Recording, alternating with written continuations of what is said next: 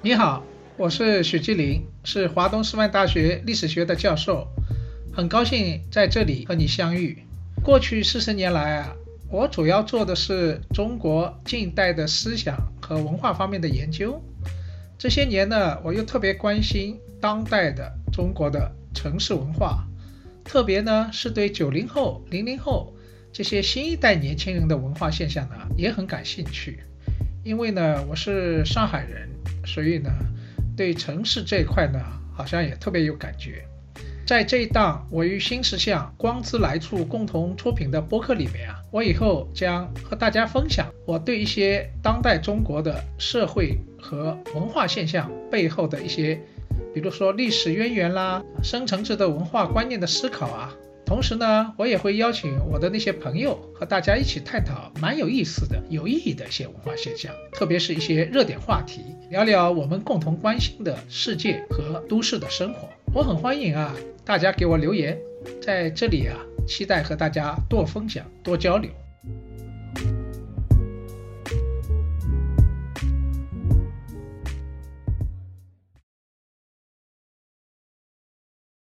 你好。今天啊，我要在这个时间里面和你谈一谈晚清的圣人啊，曾国藩。过去啊，有一句话叫做“经商要读胡雪岩，从政要看曾国藩”。曾国藩啊，他曾经写过一本书，这本书呢叫《挺经》。那么，为什么从政要看曾国藩呢？因为《挺经》这本书里边啊，详细记录了曾国藩啊。在宦海沉浮当中总结出的十八条心法，怎么励志啊、坚忍啊、刚柔啊、情境啊、久战啊、忠义啊、长风啊等等。这个曾国藩啊，这些做官之道，后来很多人啊都是想当中学习一些东西。但是曾国藩不仅有做官之道，而且他在晚清是一个被称为就是体现了儒家。内圣外王、理想人格的这样一个人物，儒家不是说有三不朽吗？立德、立功、立言。哎，曾国藩好像就成为一个完人。嗯，在晚清和民国的时候，很多人都非常敬仰曾国藩，其中有梁启超、有蔡锷、有青年毛泽东，还有蒋介石，都对曾国藩曾经崇拜至极。那么曾国藩为什么影响这么大？他说他立德、立功、立言，他到底做了点什么事呢？那么我呢将分两期啊，给大家谈一谈这个曾国藩。那么现在我先来和大家说说他的什么实现了儒家的三不朽的。先说这立功吧。曾国藩的一生啊，建立了两大功勋。第一个是平定了太平天国革命，挽救了清王朝；第二个呢，发起了洋务运动，开始了现代化的进程。我们先说平定太平天国革命。呃，你知道啊，这个太平天国革命起来啊，一路势如破竹，从广西打过来，打到占领了中国最富裕的江南地区。打到了长江边上，在南京建都。那当时清廷啊，号称很强大，实际上原来非常骁勇的八旗抵制，原来啊非常骁勇的八旗弟子啊，已经没法作战了，只能整天在那里抽鸦片，拎了个鸟，然后聊天，不行了。当时朝廷的国君叫绿云，但是绿云也很腐败啊，当时有四十六万兵。但是有七万兵是吃空饷的，军官因此而赚钱，所以绿营就挡不住这个太平军啊。那怎么办？当时咸丰皇帝急得要命，只能想让已经在湖南，当时因为他那个家里家人去世啊，在湖南当时那个呃休息的那个曾国藩呢出来。那个命名他为钦差大臣，然后呢，湖南呢给政策练民兵，当时呢叫做团练，就是说这个国军挡不住了，只能让民兵，让曾国藩呀，这个训练一支民兵团练，然后来和太平军作战。所以曾国藩就拿了咸丰皇帝的尚方宝剑啊，就在湖南啊大干一场。那么他招的这个团练那就不一样，他招的是家乡兵、子弟兵，他有他的一套独特的训练啊，自己军队的办法。首先，他要有儒家信仰，你要来了以后，你要服从儒家伦理啊，也就是说，要有一支有主义的军队。然后那些油滑者一律淘汰。要看上去啊，面目比较忠厚的那好，因为当时啊，这个湘军啊，这个团练呢，这个是拿是有收入的，这个收入还不错，所以好多农民啊纷纷前来参军。那么曾国藩在湖南练湘军，李鸿章呢在安徽啊练淮军，所以这两支军队有个特点，这和一般的军队不一样，它都是建立在中国传统的。最基础的血缘和乡缘基础上，你要知道，中国人非常注重血缘、宗法家族，然后呢，也非常注重同乡乡缘，所以他们打的旗号是保家卫国，哈哈，就说抵御太平军，我们离土不离乡，这样呢，这支军队啊就很有凝聚力，也可以说，曾国藩练的那个团练啊，湘军啊。是民兵与士绅共同的一个乡村共同体，这就是湘军的性质。那么这支军队钱哪来呢？哎，给特殊政策，这个特殊政策就是离京啊，设离卡，就是货物啊商品经过一个地方要纳一笔税，这就是叫做离京，就从这个时候开始的。这部分离京呢，就给湘军啊用来打仗。还有呢，增加了地方的赋税。那么这个湘军和淮军啊，有一个特点，它和这个绿营不一样，他是私家军，他只知道效忠个人，不知道效忠朝廷，所以只听曾国藩的。所以呢，这个呢，后来也开了一个什么，就是中国私家军阀的先河。哎，你应该知道是吧？等到民国建立以后啊，北洋就是私家军啊，奉系、皖系、直系，那都是私家军啊。所以这个开创什么时候开始的？就是从曾国藩练湘军团练开始的。所以晚清三大名臣号称叫曾、李、左，曾国藩、李鸿章、左宗棠，那都是带兵出身的，和其他一些。这个封疆大吏不一样，这都是文官，但是他们都是带兵出身。那么曾国藩在晚清第二个功绩是什么呢？就是洋务运动。这个在和太平军作战期间啊，那个时候啊，那个英国人已经进来了，法国人也进来了，有了第一次和第二次鸦片战争。英国的火箭啊、军舰啊、这个火船啊，当时已经耀武扬威的。在长江口，甚至沿着长江到了九江，到了汉口。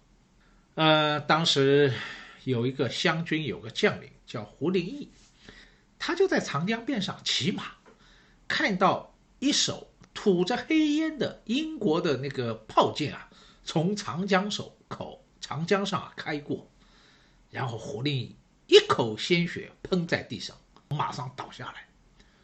他发现以后赢。威胁中国的大患，不是太平军，而是什么？而是外国的列强。连李鸿章也注意到，就说中国发生了一个大变。这个大变叫什么呢？他有句话叫做“三千年未有之变局”，也就是说，春秋战国以后没有过的一次大变。你想想，这次变化，晚清这次变化有多大？它这个大调整是三千年一个循环，也就是说，春秋战国以后，晚清是一个最大的变化。那么，过去讲天不变，道亦不变，现在天都变了，那道也要变了。所以当时他们已经注意到，这个打起仗来啊，这个洋枪好使，洋枪好使，已经到了热兵器时代。所以李鸿章当时就雇佣了一个叫戈登的哈一个雇佣军，他叫洋枪队，然后去打太平军，那所向披靡啊。所以等到镇压太平天国结束以后呢，一八六零年代，曾国藩、李鸿章他们就决定要搞洋务运动。这个洋务运动呢，当时也叫同治中兴，也就是说，当时在一八六零年代左右，短暂的出现了一个什么，朝廷好像有点哎喘了一口气，是吧？稍微有点中性的气象。那么这个洋务运动呢，曾国藩、李鸿章主要在南方搞。这个首先大本营在上海，制造成立了上海江南制造局，然后还有什么轮船招商局，然后翻译的啊广方言馆，然后北边呢后来也练了北洋水师等等，这些都是洋务运动。那么洋务运动的指导思想是什么呢？曾国藩有个幕僚，他叫冯桂芬，他讲了句话。他说：“以中国之伦常名教为原本，辅以诸国富强之术。”这句话就把洋务运动的核心和实质提炼出来了。用后来张之洞的话说，就叫做“中学为体，西学为用”。也就是说，中国的核心价值啊，伦理纲常，那是不能变的。但是呢，国外西方的那些富强之术、船坚炮利，那是可以引进的，这就是洋务运动的一个核心。那么当时也不是曾国藩一个人搞洋务了，曾国藩当时养了好多幕僚。这个，然后呢，这个我以后会给大家讲，这些幕僚呢，当时都有新的视野、新的眼光，像冯桂峰啊、郭松涛啊、薛富成啊，还有当时。有这个买办郑观音、报人王涛，还有国外回来的荣鸿等等，这些都形成了什么？我们叫口岸新式知识分子。当时帮曾国藩很多忙，让他们来办洋务。所以曾国藩在晚清最大的功绩，所谓的立功，就是这两件事。那你看，也是影响很大。但是曾国藩不仅是有立功。而且还有叫立言啊，留下了著作，留下了思想传统。曾国藩啊，可以说是晚清最后一个理学家。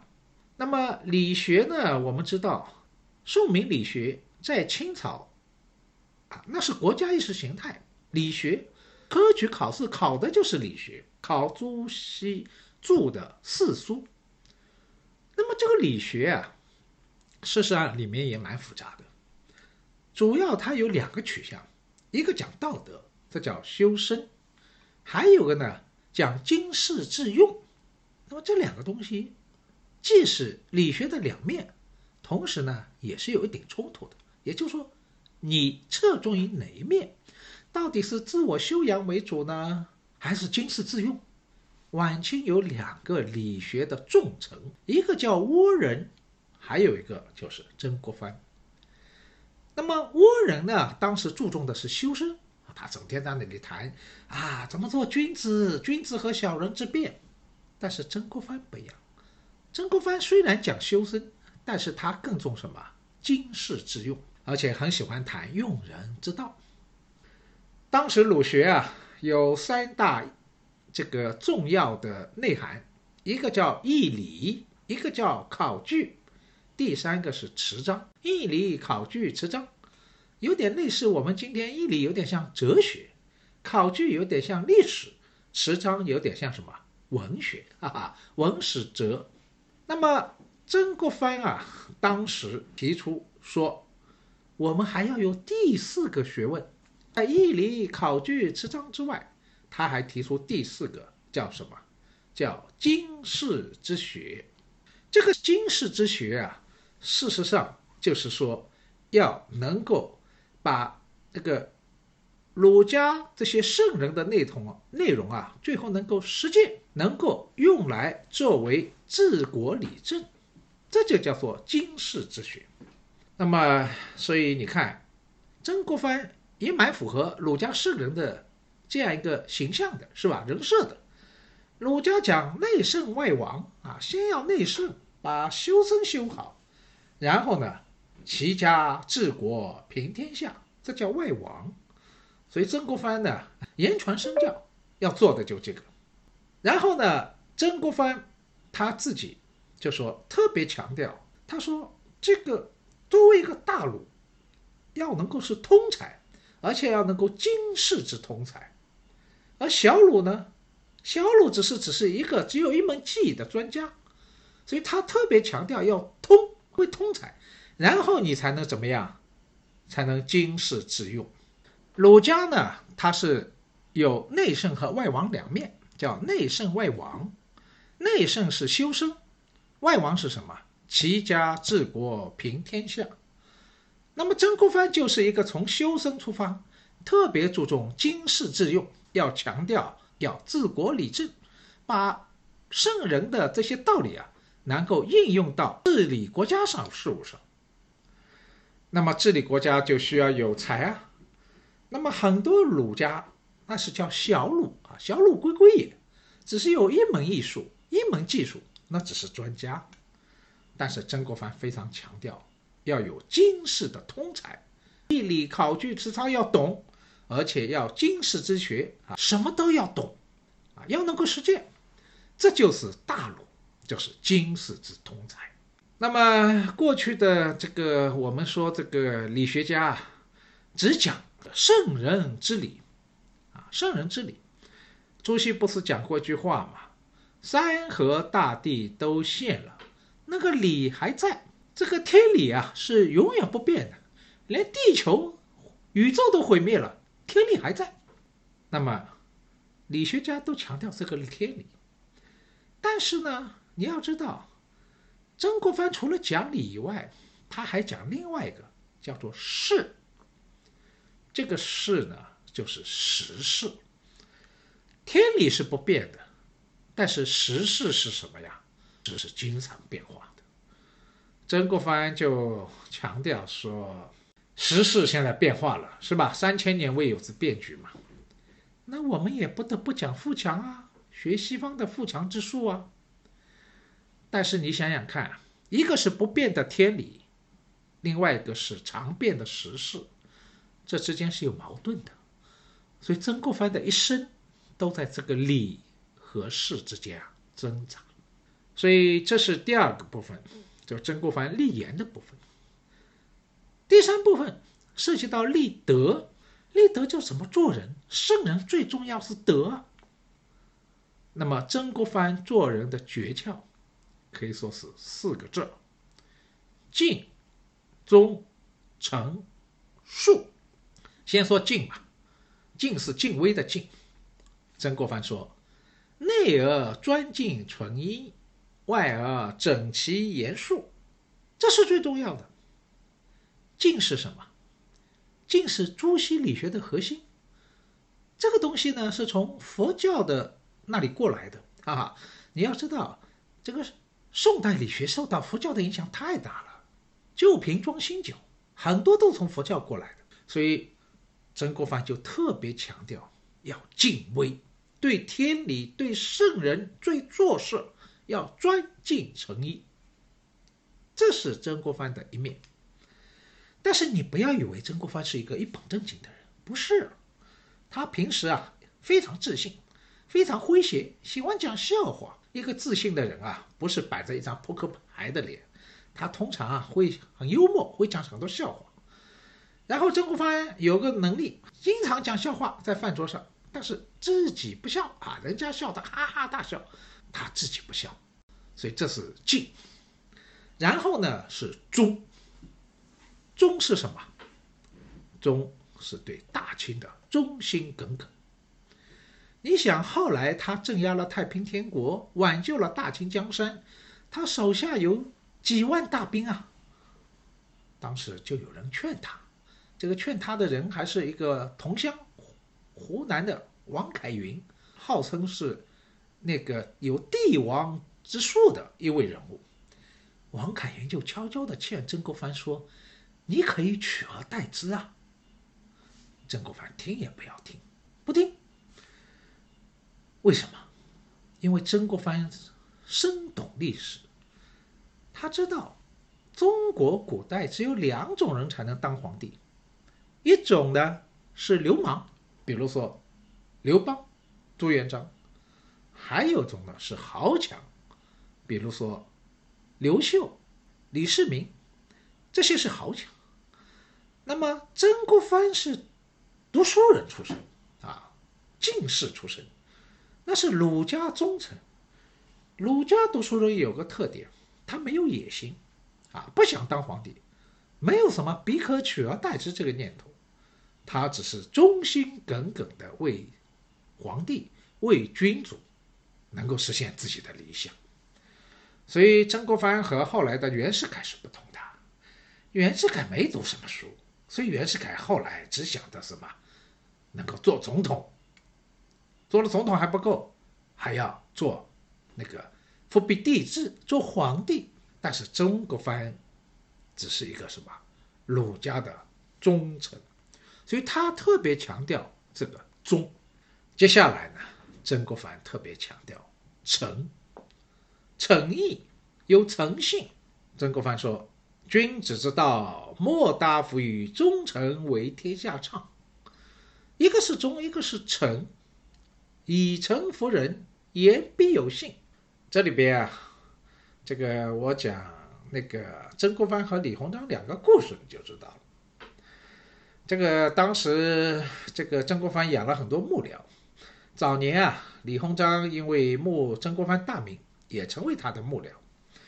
然后这个曾国藩和幕僚之间的关系啊，那是介乎于师友之间，既是师生关系，又是朋友关系。那么他有个规矩哈，在一个饭桌上吃饭的，然后只有所有人到齐以后才吃。这个李鸿章呢，有点那个痞子劲儿啊，经常迟到。曾国藩怎么治他呢？所有人都等着，曾李鸿章不到就不开饭。那你喊李鸿章姗姗来迟，看到所有人，特别是曾国藩板着一张脸都等着，那。第一次、第二次、第三次，再也不好意思了，不敢迟到了，是吧？这就是我们说一个人准时也是一个成啊。然后呢，到了曾国藩晚年，后来发生了一件天津教案的事，这个曾国藩搞得焦头烂额，只能辞去了当时他是担任那个直隶大臣，然后来接班的呢是他的学生李鸿章。那么当时这个天津教案主要要和英法打交道，那么曾国藩就问李鸿章，他说：“你怎么和洋人打交道啊？”李鸿章笑嘻嘻的说：“哎呀，我就给他们打痞子枪，痞子枪就是不一本正经啊，嬉皮笑脸，没有句话是真的，叫痞子枪。”曾国藩一听眉头就皱起来了，他说：“那你打一个给我听听。”哎，李鸿章一看老师脸色不好，马上说：“学生不敢。”然后曾国藩就一本正经的教育李鸿章，说：“这个洋人啊，虽然谈判的时候穷凶极恶，但是我看他们啊，这个协议签，他们很守规矩，不折不扣的按照协议啊来执行。”他们也符合我们圣人的信用之道，所以呢，曾国藩就意思说，你和洋人也要讲信用，啊，洋人既然讲信用，我们也要讲信用，因为我们是礼义之邦，所以这就是曾国藩非常强调做人的那个诚。第四个呢，就是恕，啊，恕，宽恕的恕。你知道曾国藩虽然进士出身，但是他这个人并不是特别聪明，他是努力。然后曾国藩家里啊，从来没有人是考过功名，也就是说连秀才都没有，曾国藩是第一个。所以当时童年的时候，大家在一起私塾读书，很多同学看不起他，老是欺负他，啊，欺负他。比如说有个班级有个。学霸，啊，经常看到曾国藩坐在这里，说：“你到一边去，这个是我的。”曾国藩有一个好，气度很大，善于忍。那么善于忍，一个人没有出道的时候善于忍，这不稀奇。问题是曾国藩功成名就之后，他也是善于忍，很低调，能够低调处事。他很明白，叫做楼高一倒，树高一折，宽平谦虚，高而不畏。所以曾国藩非常清楚怎么做人，所以他是靠了这种德性，后来很多人都敬佩他，投奔他，成为他的幕僚，所以他的学生很多，他的势力也很大。所以曾国藩是有人格魅力的，但是这个魅力呢？哎，他不是乱世英雄，不是拆天的乱世豪杰，他只是一个什么补天的人物。天有窟窿了，我来补，所以是一个补天型的志士英雄。那么你看他和同时代人比，那个太平天国的领袖洪秀全，洪秀全可是一个半神半这样的一个先知啊，很多人跟着他干，为什么？因为洪秀全好像身上有一种叫 Christmas 奇里斯马的魅力啊，所以很多人觉得，哎，他像神一样的。特别打下南京以后，他都躲在皇宫里面啊，都都见不到，好像更有一种神秘性。但是曾国藩的人格魅力不是这样的，他是儒家的圣贤型，他不是帝王人格，他是儒家士大夫的那种圣贤型人格。所以呢，曾国藩对那些儒家士大夫啊，特别有吸引力。但是你要知道，曾国藩虽然德行很好，但是说实话，他这个人并不是天性很淳朴的人。天性很淳朴的人啊，淳朴要为善很容易。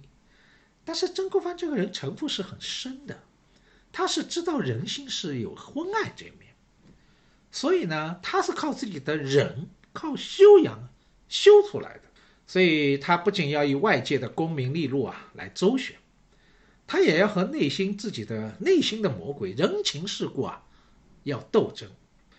那么曾国藩后来就讲，他说德性最大的敌人有两个，一个叫知，这个知的意思呢就是叫嫉贤害能，看到别人就妒忌，比你好你就妒忌。第二个呢是求。求是什么？欲望太强，贪利贪名啊，功名利禄啥都要。所以人性当中的魔鬼是什么？第一是妒忌心，第二是贪婪心，第三是虚荣心。那曾国藩也有啊，所以他一生也在和自己内心的魔鬼在斗争。所以曾国藩不是天性好，他是靠后天的那个修养啊修出来的。呃，所以这部分就很多人愿意学他，也是这样。